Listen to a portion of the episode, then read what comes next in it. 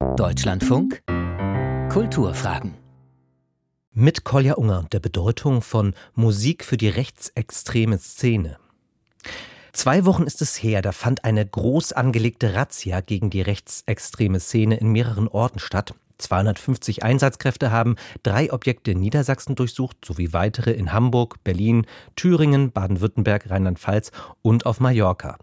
Bereits einen Monat zuvor, kurz nachdem das Bundesinnenministerium die rechtsextreme Kaderorganisation Hammerskins und den neonazistischen Verein Artgemeinschaft verboten hatte, kam es zu groß angelegten Razzien in zwölf Bundesländern.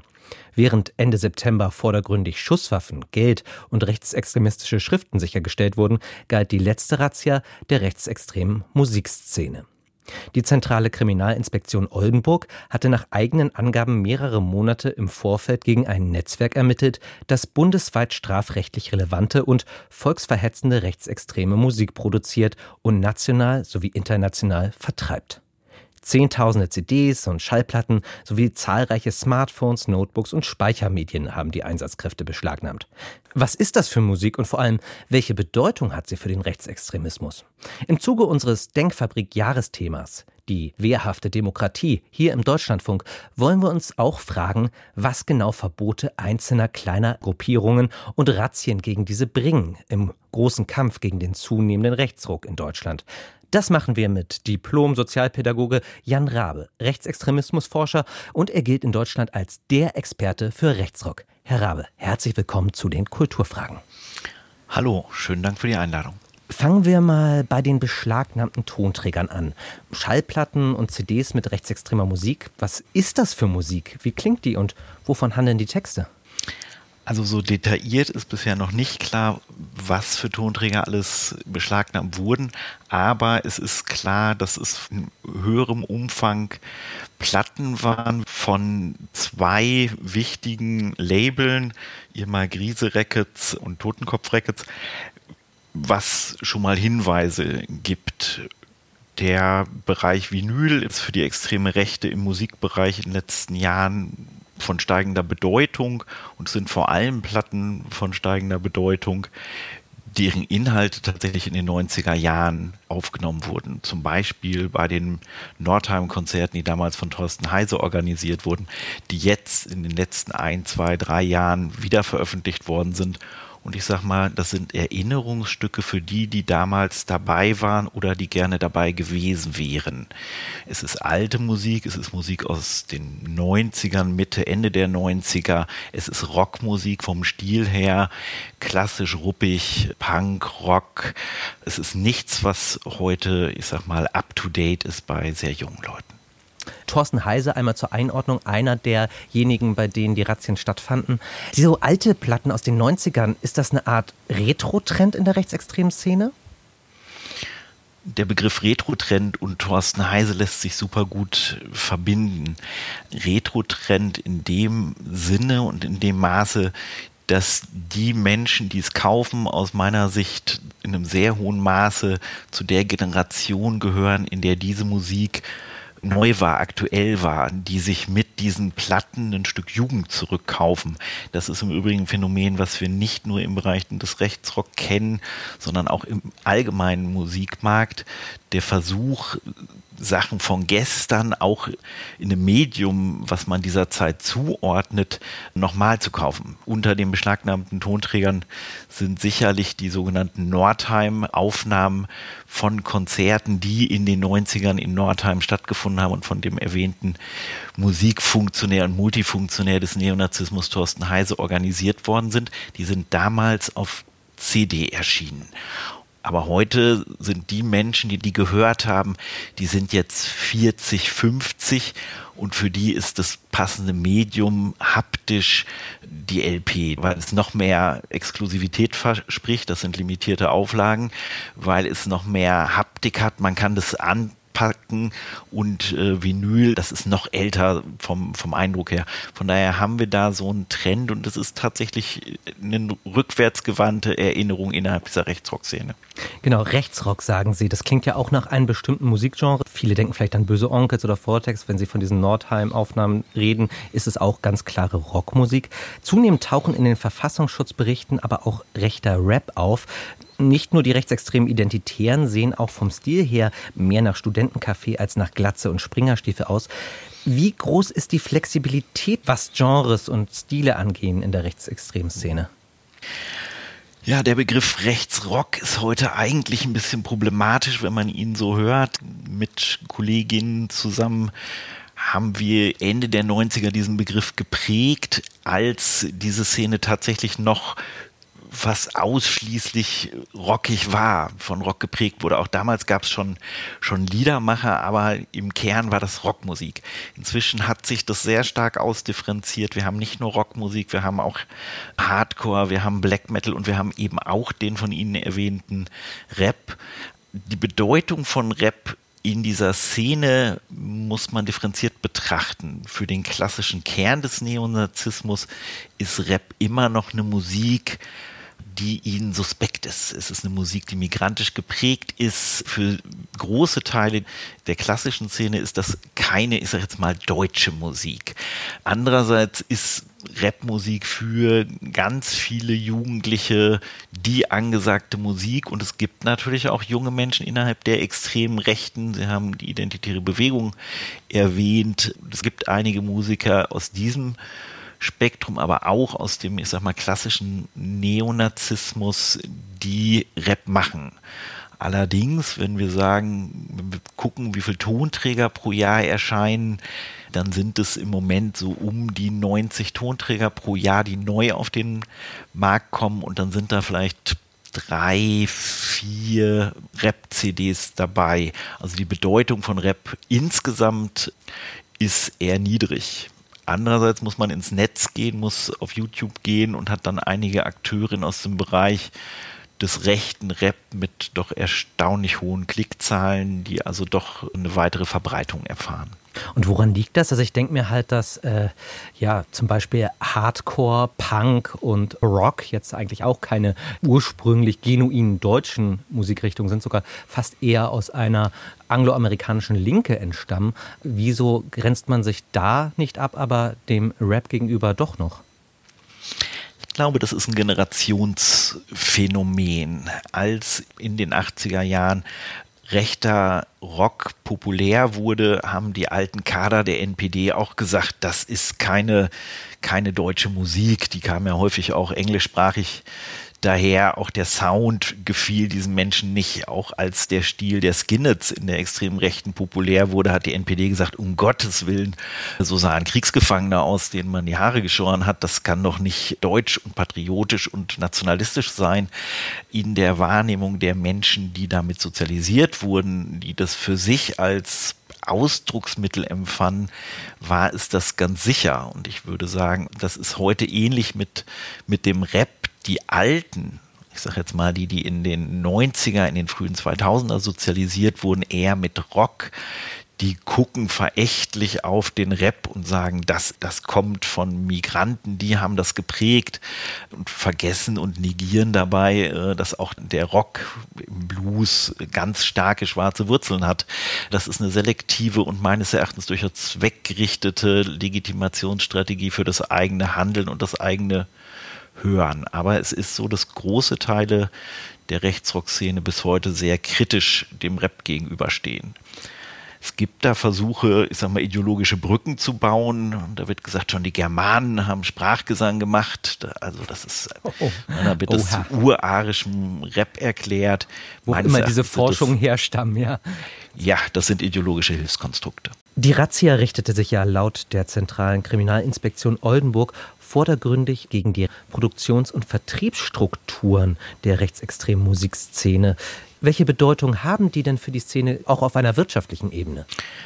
Die wirtschaftliche Ebene des Rechtsrocks für den Gesamtbereich der extremen rechten Bewegung oder für den Neonazismus ist überhaupt nicht zu unterschätzen. Die Geld ist hier ein ganz wichtiger Faktor.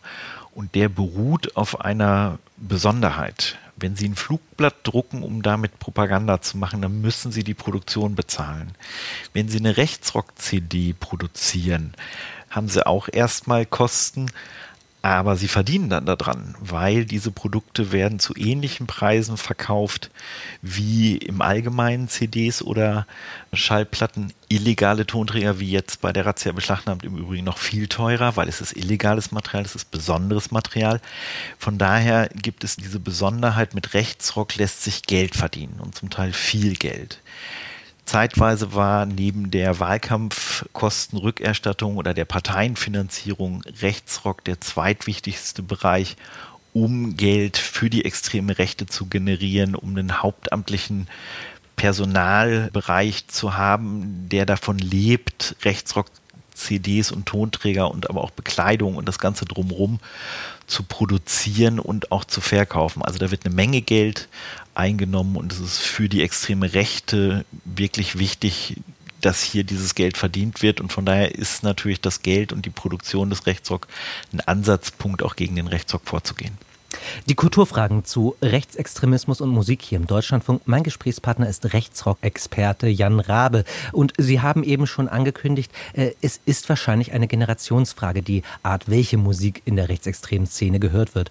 Kurz nach dem Großeinsatz Ende Oktober gegen die Rechtsrock-Szene haben niedersächsische Grünen und SPD-Politiker die Musik als ein Mittel bezeichnet, um junge Menschen für die Szene zu rekrutieren. Herr Rabe, ich denke da sofort an das Projekt Schulhof-CDs, bei dem Rechtsextreme sogenannte freie Kameradschaften Anfang der Nullerjahre bundesweit Gratis-CDs vor Schulen und Jugendzentren verteilt haben, um Jugendliche anzuwerben.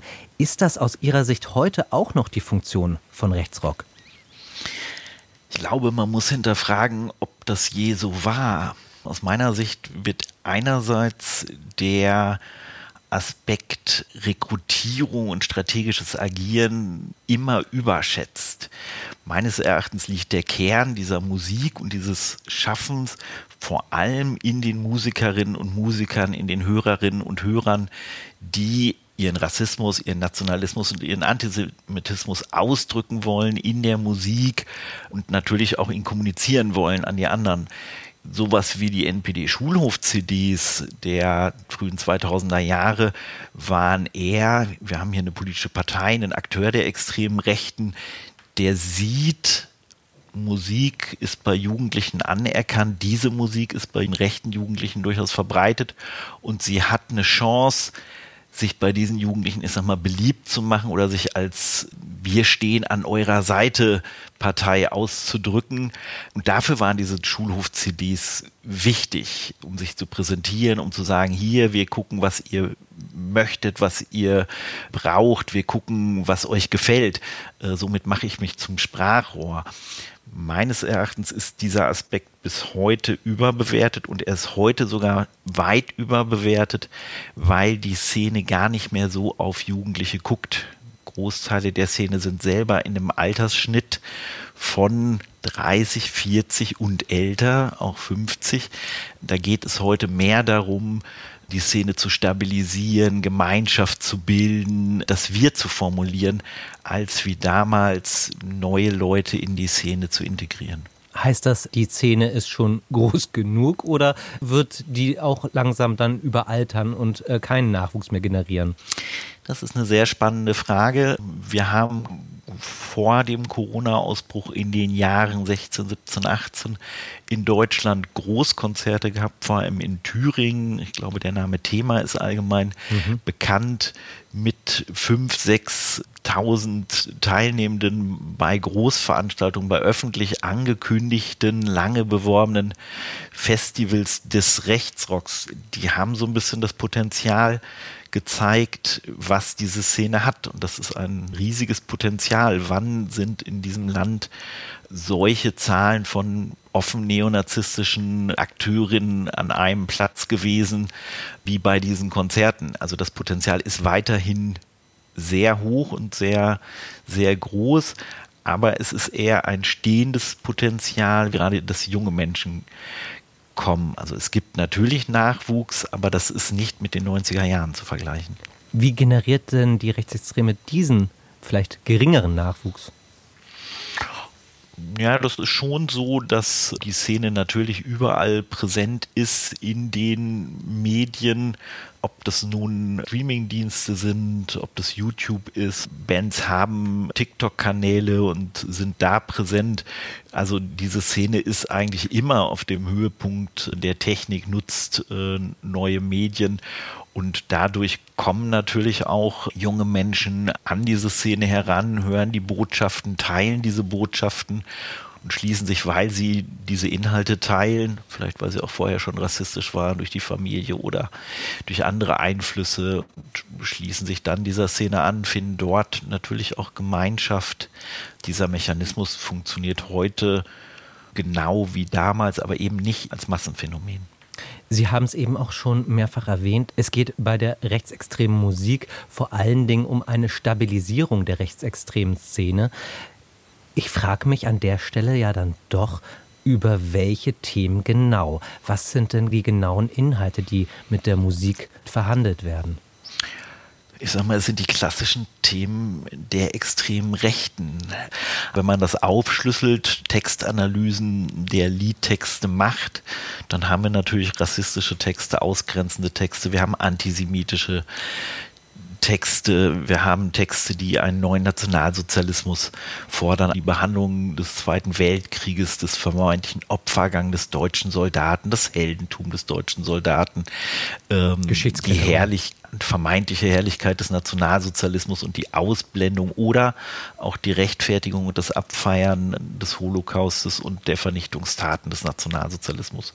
Wir haben aber auch aktuelle politische Themen, die hier besungen werden, ob das Corona ist, ob das die Frage nach Migration, Flucht und Migration ist, das hat auch eine sehr aktuelle Themenfindung, die sich hier abbildet. Klima, all die Diskussionen, die wir in der Gesellschaft haben, werden von rechts besprochen. Also da tauchen dann auch die Frage nach Gender, wo dann gegengesteuert wird, wo eine vermeintliche Zweigeschlechtlichkeit propagiert wird. All das, was wir in der gesellschaftlichen Diskussion finden, haben wir hier auch. Bundesinnenministerin Nancy Faeser hat als erste Frau überhaupt dieses Amt nach 16 Jahren CDU-Führung übernommen. Als sie designiert wurde, hat sie den Kampf gegen Rechtsextremismus als ihren persönlichen Schwerpunkt hervorgehoben. Das ist jetzt gut zwei Jahre her. Was hat sie bislang diesbezüglich erreicht? Wir hatten eine Reihe von Organisationsverboten, wo ich denke, dass die zum Teil lange überfällig waren und äh, die hier umgesetzt worden sind.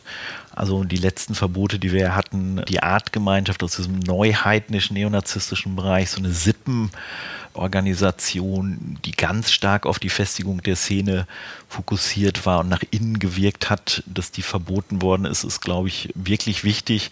Wir haben das Verbot der Hammerskins als die wichtigste Organisation in diesem Musik- und subkulturellen Bereich, also auch eine Hintergrundorganisation, eine strenge Kaderorganisation, das ist schon wichtig. Die spannende Frage ist, warum ist es gerade jetzt passiert? Warum ist es nicht vorher passiert? Gab es aktuelle Entwicklungen? Ich sehe da eher politische Versäumnisse, die hier nachgeholt worden sind. Sie spielen jetzt aber nicht auf Nancy Fasers Wahlkampf als SPD-Spitzenkandidatin in Hessen an, in dem die beiden eben genannten Verbote und die ersten Razzien fehlen, oder? Na, es stellt sich schon die Frage, warum die ausgerechnet jetzt verboten worden sind und dass es im Wahlkampf passiert. Ja, vielleicht ist es auch ein Teil des Wahlkampfes, aber es hat natürlich eine Wirkung auf die extreme Rechte. Spannender wie auf den Zeitpunkt zu gucken, finde ich die Frage, wie nachhaltig wird hier drauf geguckt, nachgekantet, die Verbote auch umgesetzt. Ja, der Vorwurf ist ja immer, man verbietet einzelne kleine sektenhafte Gruppierungen innerhalb der großen vernetzten Szene und es ist eigentlich wie ein Kampf gegen eine Hydra. Man schlägt einen Kopf ab und es wachsen zwei neue nach. Was würden Sie denn sagen, wie nachhaltig war das bei jetzt den Hammerskins und der Artgemeinschaft? Na, das kann man meines Erachtens aktuell noch gar nicht sagen, weil ja hier noch nicht mal eine Rechtskraft besteht dieser Verbote, weil da ja noch Widerspruch eingelegt wird, Prozesse kommen werden meines Erachtens. Das kann man erst in zwei, drei Jahren sagen. Was wir aus der Vergangenheit feststellen, dass Verbote immer dann wirken, wenn sie Infrastruktur beinhalten, also Immobilien, die für die Szene ganz wichtig sind. Wenn sie das Wirtschaftliche anpacken, auf das die Szene angewiesen ist, also die Beschlagnahme von Zehntausenden Tonträgern ist natürlich ein Verlust für diese Szene und Geld, was der Szene verloren geht. Von daher ist es wichtig. Wir kennen aber gerade im Bereich der eher Subkultur, fluiden, extrem rechten Szene Entwicklung, dass sehr schnell neue Organisationen gegründet werden mit altbekannten Personen oder dass man versucht, auf einen vermeintlichen Organisationsrahmen überhaupt zu verzichten. Es sind ja nicht nur Organisationen gerade verboten worden, sondern wir haben ja eine Reihe von, von Organisationen. Ich nenne hier nur die Arische Bruderschaft als eine weitere im Musikbereich aktive Organisation und auch Kader- und Hintergrundsorganisation, die nach dem Verbot der Hammerskins direkt gesagt hat, wir lösen uns auf. Auf einer parteipolitischen Ebene beobachten wir in den letzten Jahren, wie sich die AfD immer weiter nach rechts bewegt. Immer mehr Landesverbände stuft der Verfassungsschutz als gesichert rechtsextrem ein. Gleichzeitig kriegt auf kommunaler Ebene die sogenannte Brandmauer der CDU immer mehr Risse, gerade in den ostdeutschen Bundesländern. Und es kommt dort zunehmend zu Zusammenarbeit und gemeinsamen Abstimmung von Christdemokraten und, wie man ja jetzt sagen darf, Rechtsextremen. Findet diese Entwicklung der Normalisierung auch im Bereich der Kultur statt? Ich würde sagen, langsam sind erste Entwicklungen zu sehen und zu verzeichnen. Die AfD als Partei äh, war gerade in ihrer Gründungsphase und in ihrer Aufbauphase sehr weit weg von so klassischen Bewegungsmomenten, von sozialer Verankerung, sondern sie war tatsächlich eher ein klassischer Parteiapparat. Je stärker die AfD in der Lage ist, sich regional und auch sozial zu verankern, umso mehr finden wir solche kulturellen Aspekte. Meines Erachtens dockt das inzwischen in einem kleinen Bereich an die rechte Musikszene an, weil wir vereinzelt Auftritte hatten von rechten Musikerinnen und Musikern, zum Beispiel auf Veranstaltungen der jungen Alternative, also der Jugendorganisation der AfD. Und wir erleben, dass mehr gemeinschaftsbildende kulturelle Veranstaltungen von der AfD für ihre Mitglieder und für ihre Interessenten organisiert werden. meines Erachtens wird das durchaus zu einer Kräftigung und zu einer Veränderung der AfD führen. Und inwiefern vielleicht auch innerhalb der Kulturszene? Also Kultur grenzt sich ja auch selbst dezidiert von rechtsextremen, rechten, intoleranten, antisemitischen, rassistischen Positionen ab. Inwiefern kriegt das vielleicht auch Risse in den entsprechenden Regionen? Das ist schwer zu sagen. Ich glaube, die Hauptgefahr liegt weniger darin, dass dieser Bereich bröckelt der könnte meines Erachtens eher an anderen Punkten bröckeln, zum Beispiel jetzt in der Frage des Nahostkonflikts. Wenn, dann ist es eher ein Verschleißen der Kräfte angesichts der zunehmenden Normalisierung der AfD und anderer rechter Akteure. Also nur damit ich das richtig verstehe, die Verstrittenheit auch innerhalb von Kunst und Kultur bezüglich der Nahostfrage ist auch so eine Art Einfallstor für rechtsextreme Kultur. Habe ich Sie da richtig verstanden? Ja, das glaube ich nicht. Also äh, meines Erachtens versucht die extreme Rechte hier sich quasi an die Seite von Menschen zu stellen, die sagen, das Leid der Palästinenser muss gesehen werden und sie sagen genau gegen Israel. Das klappt meines Erachtens in der Praxis so nicht. Aber es führt dazu, dass sich Gegenkräfte, die bisher, sage ich mal, gemeinschaftlich gegen die extreme Rechte standen, auf einmal eine Binnendifferenz entdecken. Die einen eher sagen, wir müssen bedingungslos an der Seite Israels angesichts des Terrors der Hamas stehen und andere sagen, man darf die Palästinenser nicht vergessen und hier einen Dissens wahrgenommen wird. So ein innerer Dissens führt immer zu einer Schwächung. Aber es ist keine Schwächung in dem Sinne, dass hier ein Zusammenlaufen von, ich sag mal, einer pro-palästinensischen Linken und einer antisemitischen Rechten der Fall ist. Das waren die Kulturfragen mit Rechtsextremismus und Rechtsrock-Experte Jan Rabe über die Bedeutung von volksverhetzender Musik in der Szene. Herr Rabe, danke für das Gespräch. Gerne. Mehr Beiträge zu unserem Denkfabrik-Thema Wehrhafte Demokratie finden Sie in unserer kostenfreien DLF-Audiothek-App. Und eher folgt nun die Sendung Kultur heute. Fürs Zuhören bis hierhin bedankt sich Kolja Unger.